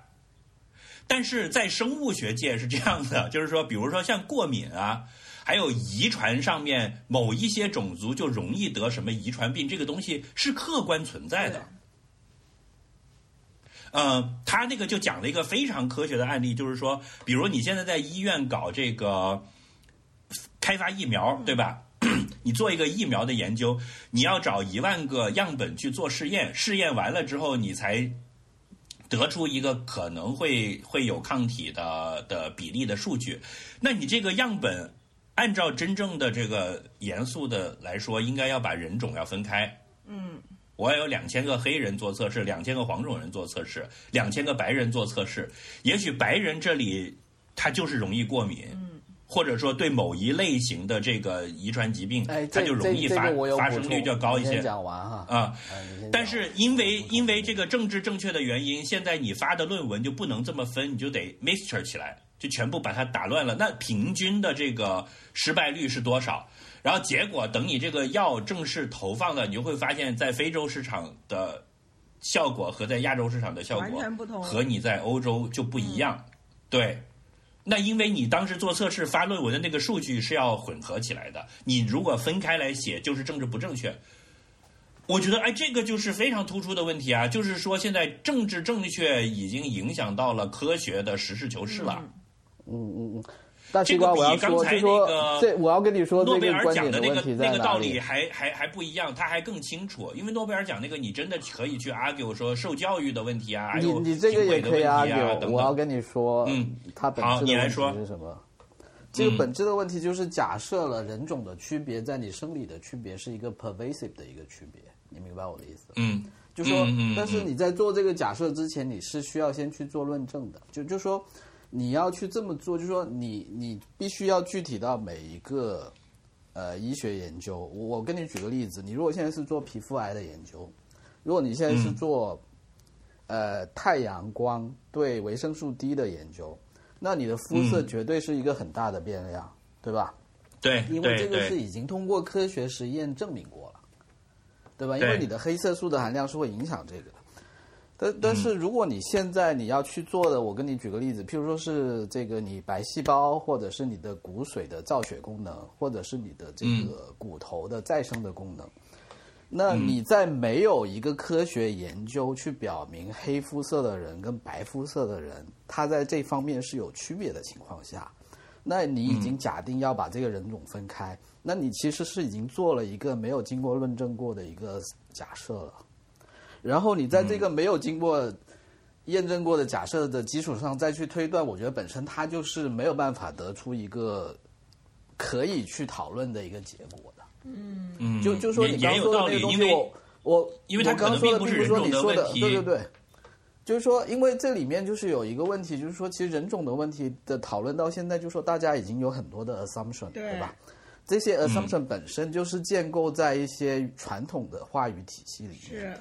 是的，那嗯。那现在的问题就是你要回过头来，就是说人种，就是它确实是不是一个，呃，或者我我跟你举个简单的例子，就一个白人跟一个黑人的区别，跟一个 introvert 跟 introvert 一人的区别，到底哪个区别更大？嗯，嗯。有道理。然后白人跟黑人的区别啊。和白羊座跟金牛座的区别哪一个更大？嗯，嗯那那你在做医学实验的时候，你要不要按星座来分呢？你要不要按 MBTI 的类别？而且它那个就算是实际的数据有差异，也有可能是气候啊、饮食啊这些造成的。就比如说一个白人，如果他从小就在重庆长大，他一直吃麻辣火锅，他可能过敏源就跟在欧洲的白人就完全不一样了。所以那个并不是白的问题，而是可能是当地的气候、水土的问题。行，是，就就所以，我反过头来是这么看，就说如果你我们台比忽左忽右水平高，对，就如果你是用政治正确来把一些本来需要考虑的变量排除了，那可能是有问题的。我举个极端的例子，对吧？你去研究皮肤癌，你不考虑肤色，对吧？然后你去考虑这个什么，呃，他的这个性行为的一些研究，然后你不去考虑他的性取向，因为对吧？那你本身就是把你这个议题里面要看的东西给隐藏掉了，肯定是有问题的。嗯嗯嗯。但是但是很多时候人种，就说我觉得抛开这些，那你如果要你去做一些实验或者做研究，你总是有很多变量的嘛。同意同意，我觉那那所以我觉得这个个时候就是你每一步都要非常小心。嗯，我觉得你这讲的很对，但是又很难把所有的变量都考虑到，所以只能说这是一个我们追求的方向，对而不是就说现在它是一个就必须要风口浪达到一个什么。因为大家嗯都在说这个事情，比如说有没有人去做过研究？诺贝尔人奖得奖者里面有多少是 I 人跟 E 人呢对，？maybe 有，maybe 没有。是，对吧？嗯然后或者说有没有人去研究，就说诺贝尔奖得奖者里面有多少是 INTJ 呢？可能有去做吧，但是这个结果有多有参考意义呢？我觉得，那你肯定会说 I MBTI 只是它就是说可能并不是起到决定的作用啊，它可能是其他因素啊。然后你可能会说，呃，血型、星座是怎么影响他的？就就我觉得，其实到最后我是这么去看的，就说人种这些的区别呢，其实是人类各种区别里面很常见的一种，只是说这个世界就是永远就是一个下沉的社会，对吗？下沉的社会为什么就是说用颜色来区分是一个？用颜色来区分人群，跟 MBTI 来区分人群，它本身就是有门槛的。嗯，就是说你用肤色来区分是最简单的，用性别肤色来区分是最简单的。对，所以基建于这种理论的社会建构体系是受众最广的。是的，如果你现在要去推一个体系，是说我金牛座的人要比巨蟹座更牛逼，或者我 I 人要比 E 人更牛逼，其实你就高了一个门槛。是高了这个门槛，而且很难区分之后呢，你这个建制就很难推进下去。有道理，所以我觉得区别就是在这里。有道理。好的，我又担当了窦文涛的角色。窦文涛什么角色？谢谢谢谢大西瓜，谢谢大西瓜。窦文涛什么角色？就是抛出抛出问题，然后让懂行的人来发挥。主持人就是这样的，没事。主持技巧了得，你可以说这是我的主持技巧。对的。阿弥陀佛，善哉善哉。哦，我觉得还有一个很有趣的，就是大家可以去看那个 Jordan Peterson 的一个他的一个很名场面，就是他被一个那种女权跟被学生围住了，是吧？是是是一个电视采访，被学生围住那个也还蛮有趣的。然后这个电视采访里面就有一个女的，是女的那个主持人是女权主义者嘛，显然的。然后呢，当然他肯定对这种右右翼的这种教授，以及他本来 Jordan Peterson 讲话也很多比较夸张的那种嘛。然后就进行采访，那个采访过程中一定是很多攻击嘛，就说你承不承，你绝不，你承不承认需要男女平等，你怎么怎么样？因为他很喜欢讲就是男性特质、女性特质不一样啊什么的，以及他老是不是鼓励男性要更加的 aggressive 啊什么巴拉巴拉嘛。然后那个女女女主持人就一直不停的在问他，然后打断他，询问他怎么怎么样。然后呢，这个时候呢，就就又回到他那个最著名的问题，就是加拿大不是之前要立法，就是要规定大家对于那种 pronouns，就是要对于一些就是呃这种性别 fluid 的人群要称为不能称 he or she 嘛，只能称为 they 嘛。然后呢，龙虾教授就是反对这个事情立法。然后呢，那么这个女主持人呢就说，你为什么不愿意称你的就是学生里面的有一些群体他们的 pronoun？然后龙虾有人说我没有不不蹭他们的 pronoun 啊，然后就说我我只是反对用法律去规定必须要怎么样做，就是让这个就是他我觉得在这个讨论，尤其是在学术圈里面，就是要不要让一些话题成为禁忌，就是要要能够要能够去讨论，然后他讲这个，然后那个那个女主持人就说，呃，可是如果你觉得你讨论的。你的言论自由大过了别人不受到侮辱和就是不受呃不受到侮辱的权利吗？你觉得是这样子的吗？然后呢，那个龙虾教授就说：“你现在就一直很 offend 我呀，就是一直让我感觉到受到了挑战和侮辱啊。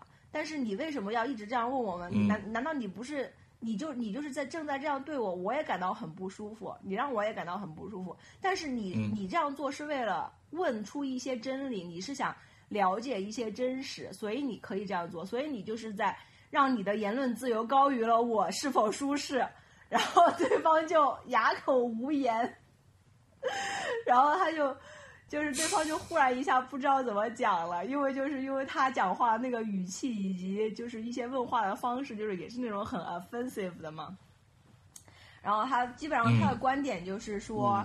呃，他他，而且他又解释了，他说他其实并没有任何的，就是针对于他的学生里面的这个少数群体，如果对方让他去称他为某一个 pronoun，他是会做的，他只是不希望，就是有一个法律规定让每个人必须只能这样做，然后我就觉得还挺有意思的，但那个名场面真的还蛮好笑的，可以看一下。我就我我某种程度上都同意，但是我觉得就是相对来说不合时宜。嗯。嗯，为什么呢？因为就是媒介的报道是一种资源。嗯。嗯，就是当，就就像你现在去伸张男性的权利一样，就是当然男性的某一些最基本的权利也应该保留，但是当普遍女性在被侵犯的时候，你就应该把这个东西去多宣传那个那个，而不是这个时候还在讲这个事儿。嗯嗯，有的就就就像前两天那个就像那个前两天微微博上有一个呃女生，呃怀疑一个男的偷拍了她，然后就叫那个男的删掉嘛，结果后来发现是误判，对吧？嗯这个事儿在当天占据了微博的热搜嘛。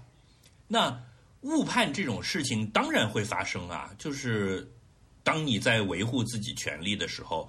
可是现在现实的情况是有很多女生在被偷拍，而其中有可能万分之一误判了。对，是的，误判了嘛，道一下歉就好了呀，对吧？你把它搞到一个头版头条去报道一个误判，你是啥意思呢？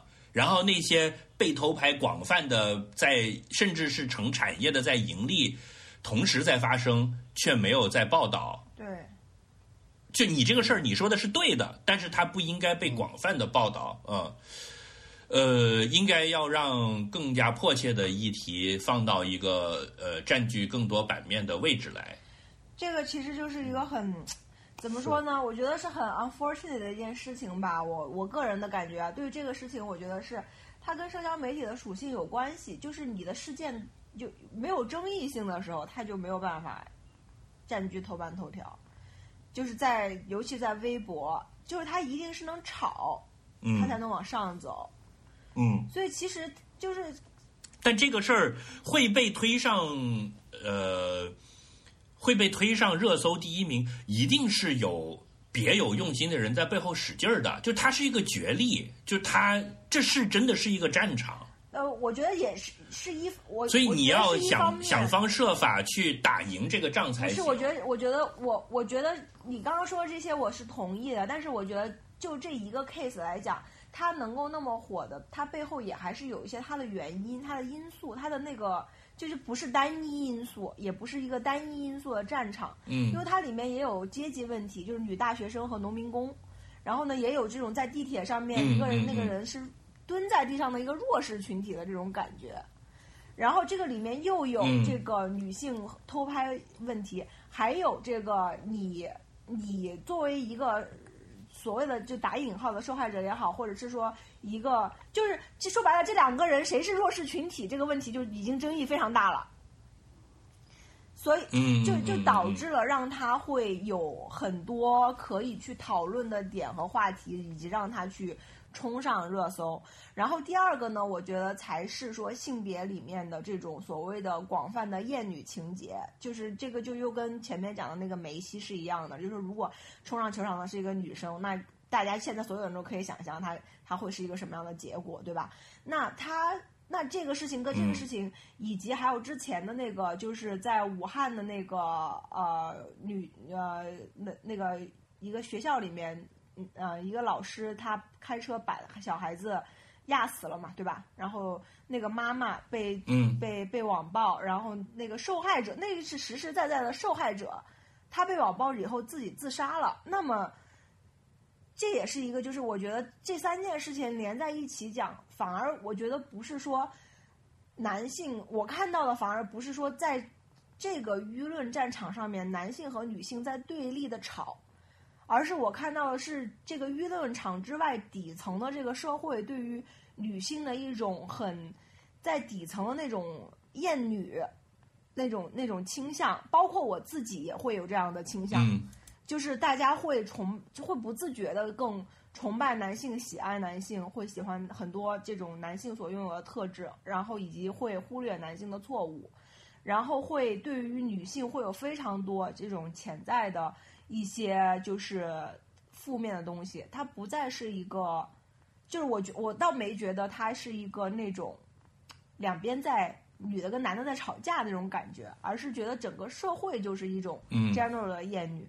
而这种东西反而是你也许通过在微博上面吵架是无法实现的，就是这是我最近在思考的问题啊，就是我在想这个东西它的怎么办对怎么办的一个问题，或者说我把我的怎么办是说、嗯怎么办？我们聊 MBTI 又聊到打拳或者其他哦身份不但但是还是先打完再说。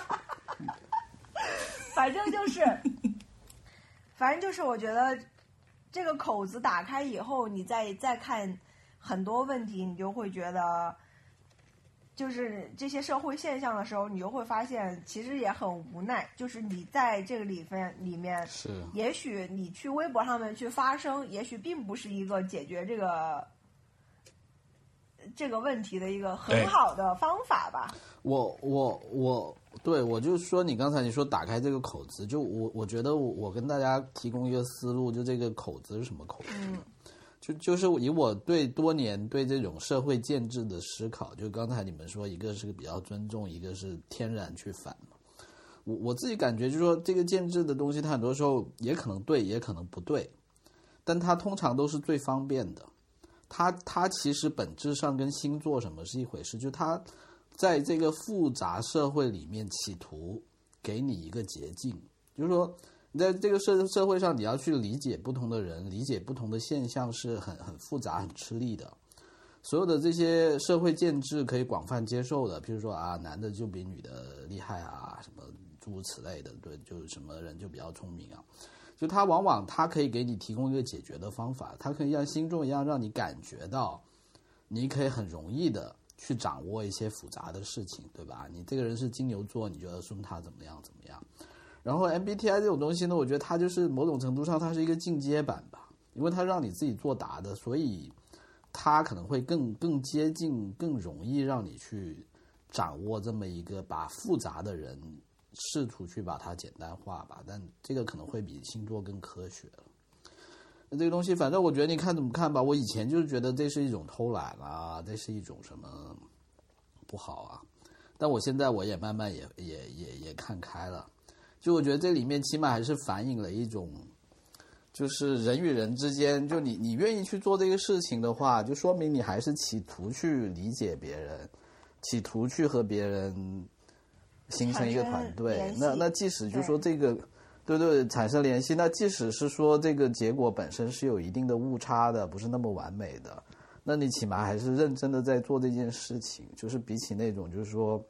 只要跟我不一样的人就要打架，对吧？譬如说号召伊人要和 I 人就要去打架啊，或者 I 人就要更怎么样怎么样，这种我觉得只要没到那个程度，你只是基于一种，我我觉得你刚才说的什么人种啊、智商的研究，我觉得也一样吧。很多时候你研究这个东西的目的是什么？然后你是不是真的很可以很客观去看待你的一个实验结果？还是说你只是说以这个为名义，去实现你在一些让人变得对立或者让人变得不平等方面提供一些、提供一些借口？就我觉得这是最大的区别，对吧？你到底是实事去求是想去理解他人，想去 inclusive 他人，还是说找一个借口要去打压别人或区分别人？我觉得这这是很关键的地方。嗯对，我觉得这个是本质了，就是有的无论如何都会想办法去把这个给弄上的。嗯，就即使大家都已经有北京户口了，还得要分这个是幺幺零号的还是什么零几的，我是二环内的还是二环外的？真的，嗯真的。所有话题都回到打拳，这是不是我们是不是要检讨一下自己啊？嗯，不是检讨，我我倒是觉得这就是，就是因为因为你逃不掉，你最后在讨论什么东西都会回到这儿，因为这个东西就是它是房间里的大象，你你对，不能假装它不存在，就是我们现在每一天都在受这个东西的影响，所以你是很难去避免讨论它。除非你要刻意的去避免如果如果我们敞开了聊，就自然会聊到这个。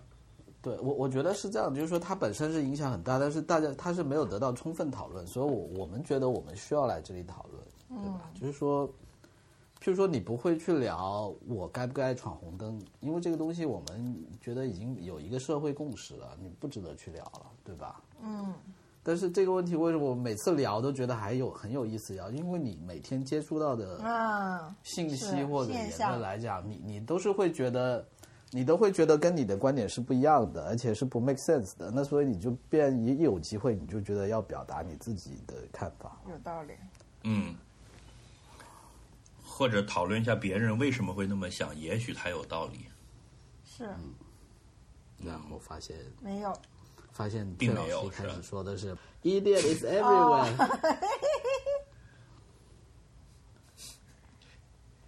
也不啦，有的时候小丑竟是自己啊，这种情况也有发生。是。嗯，我现在变得很 humble 了，就是我都认真听、认真想，嗯，小心的确认哦，原来他是傻逼呀、我跟我没关系，我是对的，嗯，是是，但要要很小心的确认这件事情。对吧？我觉得那种就他们不讲话，也不要邀请他讲话，然后他是傻逼，那就让他继续 傻逼对。，我觉得我我我觉得我觉得我们可能因为 I N T 吧，我不知道啊，但我觉得我们可能就是包括我好多朋友，其他的朋友也会，我觉得是有这个倾向的，就是本身自己也是很聪明的，所以你会把聪明看得很重要。就比如说那些很会跟人搞关系的人，他就会把搞关系会搞关系看得很重要。所以就是可能因为我们自己的这种特质，会让你会觉得没有这种特质的人是 idiot。所以就是就是像大西瓜刚刚讲的小丑竟是我自己嘛，但我觉得可能这个就是什么这个标尺可能已经完全不在这个维度了，就是已经是另外一个维度了。因为有的时候可能小丑就是我自己，我们还是在一个说哦，原来这里我不知道，然后我应该是这样去思考和。其实有的时候跟思考已经没有关系了，可能是另外一个尺度的问题。是一个价值观对对，然后我觉得以及是你这种 priority 的问题，我觉得可以再把那个心再放大一点。虽然我觉得我已经很 limited，而且我觉得我也是，就是之前三十年，我觉得我是一个其实是一一种越活越窄的状态，就是我会一直把身边的那种我看不惯或者是我觉得不对的人和事，就是排除掉。但我后来发现，我就排除到后来，现在就是三个 INT，这些聚在一起聊你下。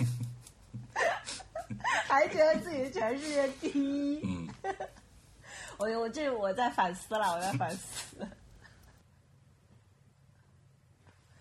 好了，我今天要讲的就是这些。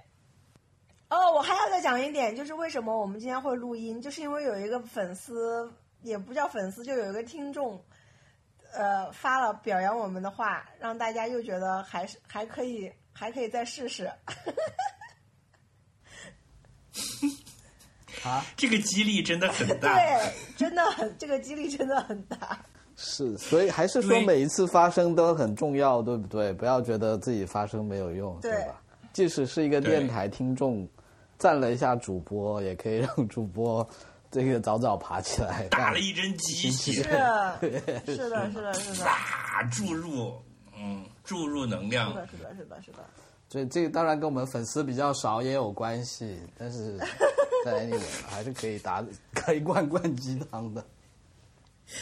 这个这个到底表扬了我们啥具体的详情就不说了，因为昨天我跟婉莹录了一集 B B Edit，、她在那里全程念了整个这一篇赞我们的帖子，哦。所以我觉得我们在这再说一遍就不好意思了。